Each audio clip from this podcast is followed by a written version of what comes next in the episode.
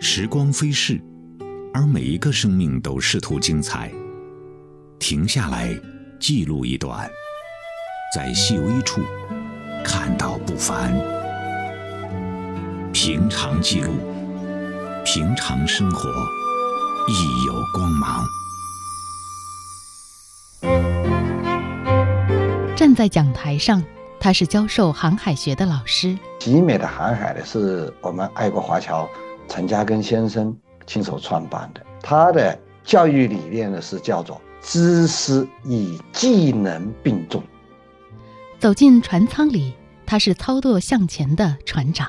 因为你作为船长，你是要维护这条船的人命和财产的安全。驾驶过雪龙号，护航过亚丁湾。冰区的这种航行非常非常的艰难，实际上到现在，这个还是一个很深的一种技术活。在我那一次三十几个批次的跟索马里交锋的斗智斗勇。本期平常记录专访船长教授邵哲平。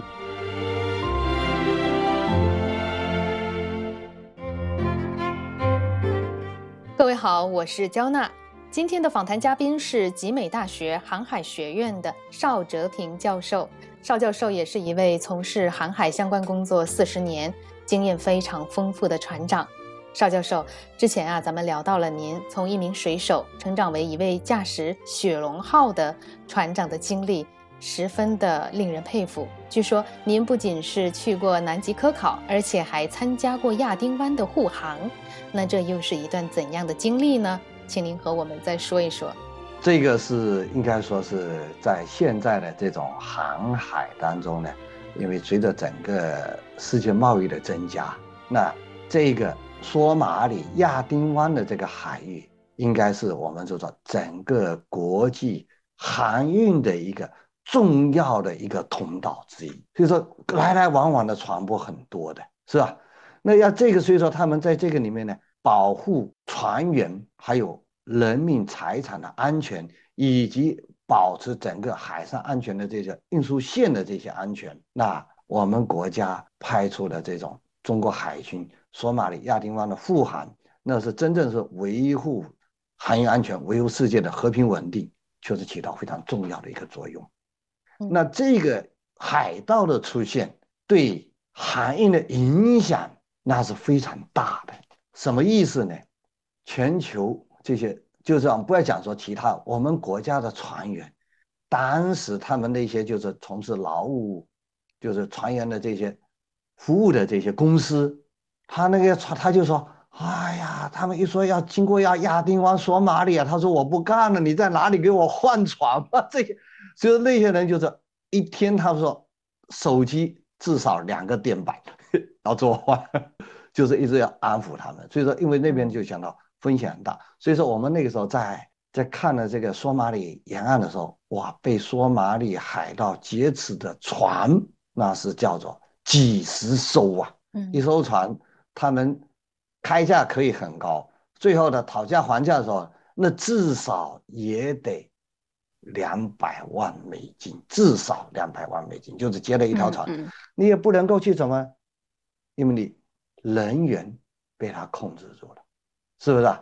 所以说这个时候就说，有时候要交赎金。所以说在那个时候，我们讲说，哎，去参加这个索马里亚丁湾护航，当时我们的交通运输部跟我们这个国家外交部，然后跟我们的中国海军，是吧？整个一些协调起来，哎，所以说派出中国海军的这个亚丁湾去护航。所以说我当时呢，因为走远洋的时候呢。我是一年那个时候以前跑上的那个索马里的盐啊，啊，一年都会跑好几趟的，所以所以说我对那个地方很熟的，就是当时也是这样，就是说，哎，你有一定的外语能力，你又走过这个地方，嗯，你这个需要你出来跟海军一起去维护我们海军部队跟商船的一些架起这么一个桥梁，那我是觉得说，哎呀，非常荣幸，就是能够让。国家需要这个是我们就是说最大的荣幸。嗯嗯。那到那个地方呢以后呢，会体验到就是说那个的难度。为什么的难度呢？因为过往的商船是很多的，有多国的部队，有各种的一些军事力量在那个地方去展示。那我们国家应该讲说，能够体会到几点：一个，我们的中国是真正是体验到负责任大国，我们要求所有护航的船舶百分百安全，这是指标。我们的人员呢，要求百分之百安全，所以这个是两个指标是硬性的一个规定，就是在那个时候。跟海盗在护送船舶过索马里、亚丁湾的往东走、往西走，这个时候在整个过程中跟索马里海盗的交锋、斗智斗勇，在我那一次，应该我们讲说有三十几个批次的跟索马里交锋的斗智斗勇，三十几个批次，就是说您在首次任务的时候，就就在那半年里面有三十几次的交三十几次的交锋。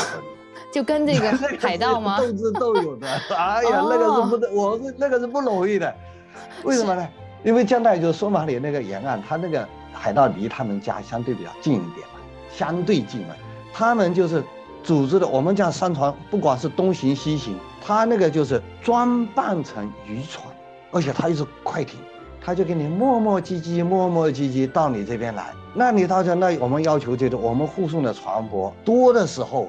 就相当于说，我加运的这些三十几条船，的浩浩荡荡，那个前后那个距离很长的，是不是？一条船两三百米，那你船跟船之间的距离，那加上那那么多艘船，那当然有时候排的时候不是一列中队的，两列、三列中队这么走，才能够把距离缩短。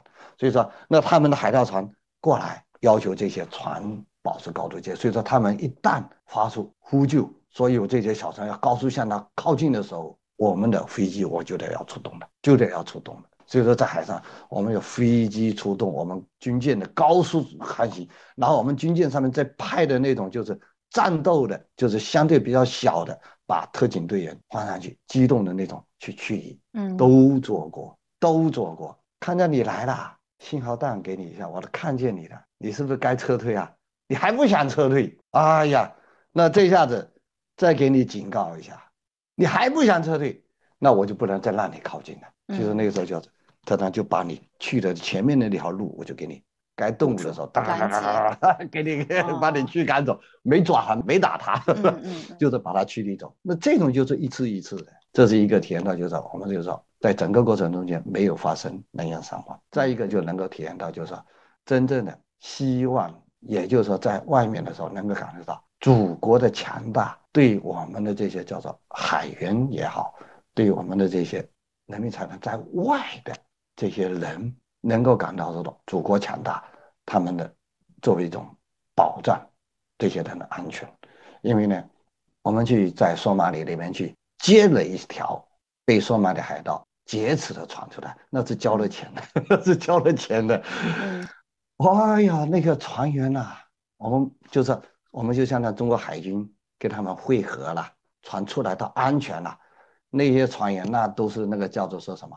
那是真的叫做回到祖国亲人的怀抱，祖国祖国母亲的怀抱那种的，就是伤感，那都是掉眼泪的，那是绝对的掉眼泪的，九死一生的那种感觉啊！所以说那个时候就是能够体验到，就是包括我们那时候去到海上，就是简安口，我们中远那艘船被他们海盗登上去了。船员躲到安全舱里面去，那后来没有收到，把机器关掉，这当然都要有配合了。然后呢，船员没有被他抓到，后来船员跑了，我们上去以后呢，安全口打开，告诉说你们就安全了。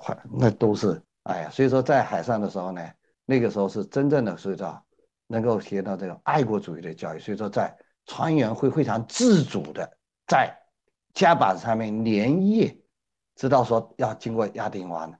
会在甲板上面写着，把这个甲板弄干净，写上“祖国万岁”，拉着横幅向中国人民海军致敬，拉着我们飘着我们的五星红旗，看到我们这些军舰过去，看到我们之后，就在那边就舞着，那真的是那种的爱国主义的那种情怀，那都是叫做发自内心的，都是发自内心的，是这样子，那不容易，哎，所以说后面呢，我们回来以后跟。到各个院校去巡回报告，实际上把这些的一些就是航海有我们国家的支撑，所以说我们学校里面还有一个老师参加了这个也门亚丁湾的撤侨，所以说包括上后来有个电影就是《红海行动》，就根据那种蓝本去改编的。嗯，哎。我们一看，哎呀，太形象了，都是我好像我们经历的那种场景，就在铁皮幕上面，当然会有一些艺术加工啊，对吧？嗯，这个就能够切身的感受到，哎，真的是这样。但是后来我们这个哎去巡回报告的时候，就是鼓励这帮的学生正视这种问题，哎，那当然后面随着现在这种在发展，这个只能说说索马里这一块的海盗呢，相对抑制住了，但是其他地方。又有点冒出来，像西部呀、东南亚这些地方又出来了。嗯嗯，是。那如果在别的海域，并没有像在亚丁湾那样有护航船，普通商船遇到海盗要怎么办呢？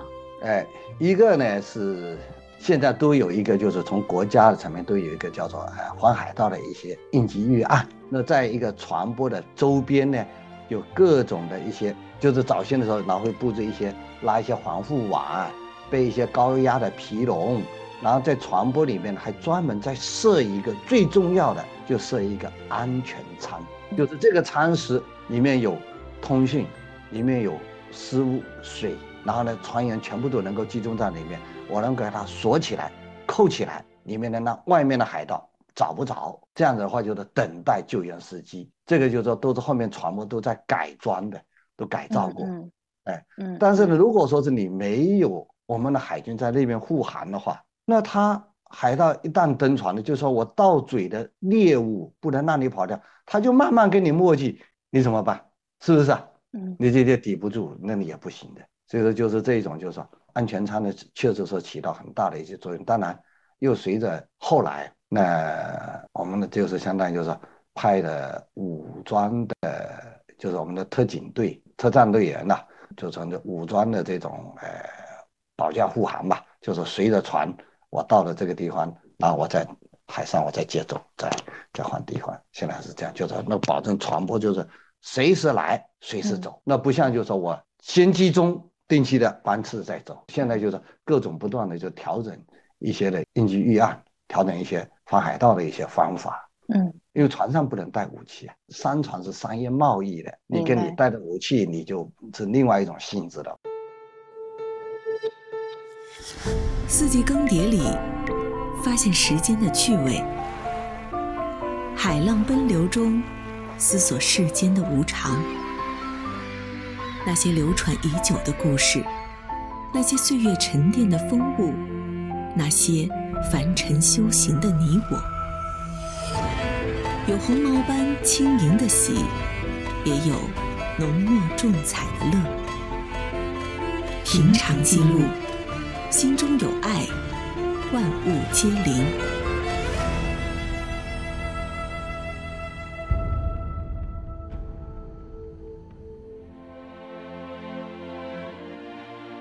那像您的经验这么丰富啊，既有亚丁湾护航的经历，也去过南极科考，回来之后对您的这个教学方面有哪些帮助呢？或者说您经历过这两次的一个远航？有什么具体的感受呢？收获是什么呢？一个就是在给他们就是在讲我们在学生的这种就是爱国主义情怀，这个是他们能听得进去，能够感受得到。我觉得这一点很重要。第二个呢，就是当然就是前面讲说我们作为航海的一些特点呢，把这些你的亲身体验去传授给他们，他们能够领会得清楚。比如说，包括有时候我们讲说。我们的就是该传授知识，该传授技能，该维持就是我们航海的一些特色特点。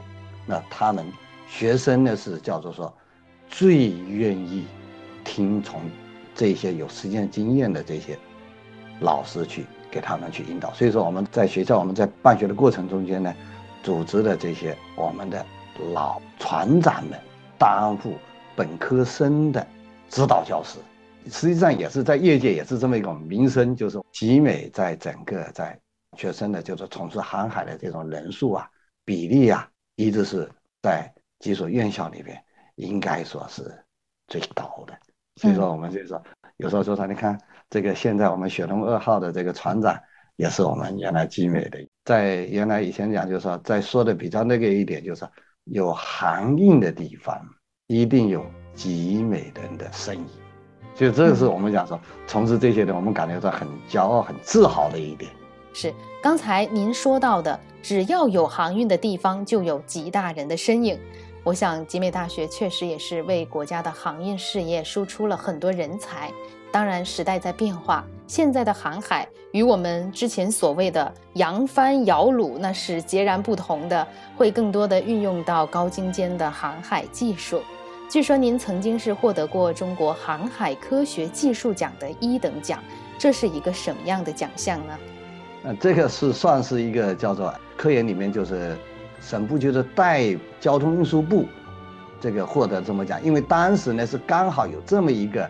就是索，马里富含的协同指挥信息保障与决策系统这么一个项目，因为呢，随着这些信息化的这些提升，以前的时候，传统的时候呢，上帝老大，船长第二大，就说明船长的地位是非常高的。为什么？因为他要独自面对着大自然，独自面对着我的船员跟财产的这些安全。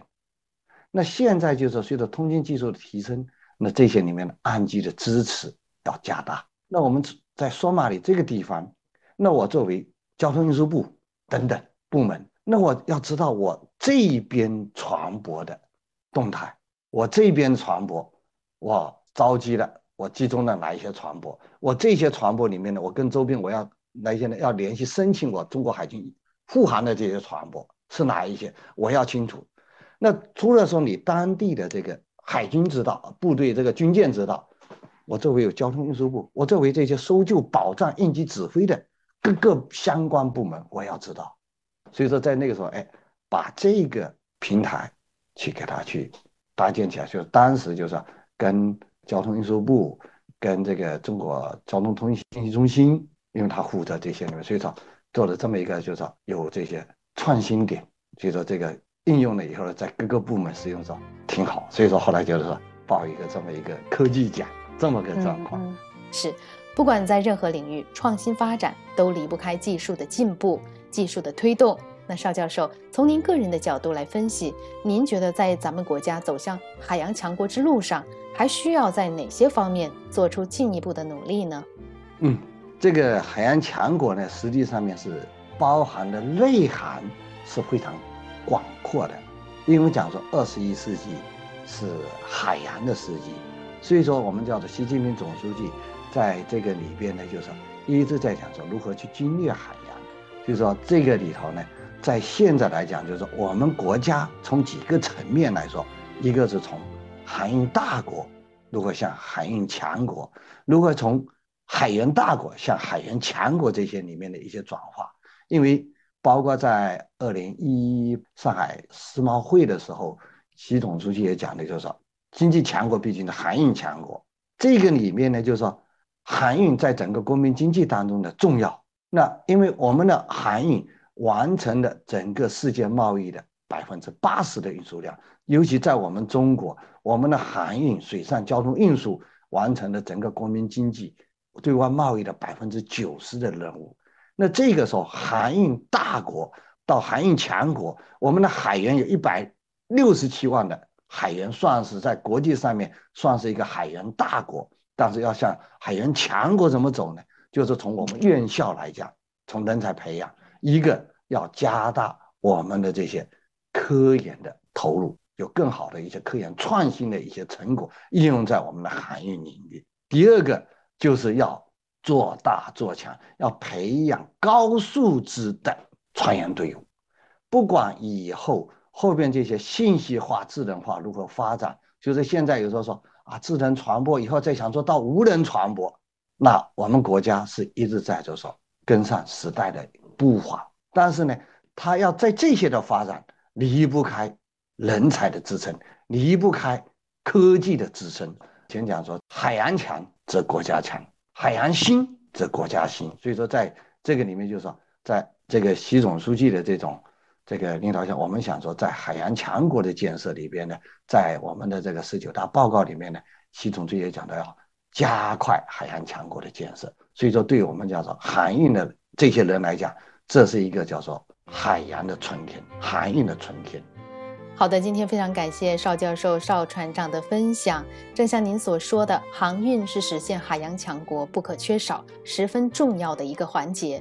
这其中，人才的培养、科技的创新都是关键的内容，需要各方面的持续付出和努力。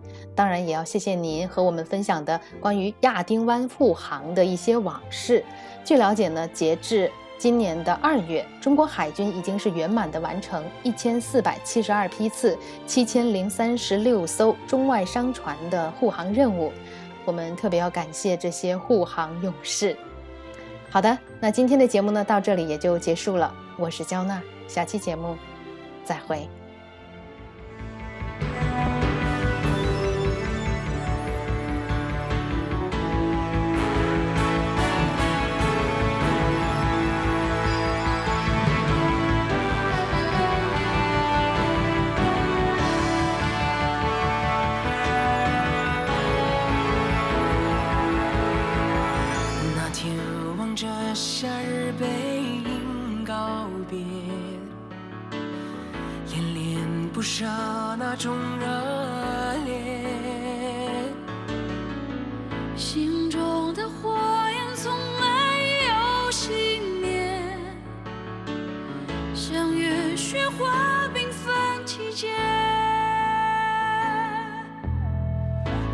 那次相见，藏了一生情结，梦里小心那种感觉。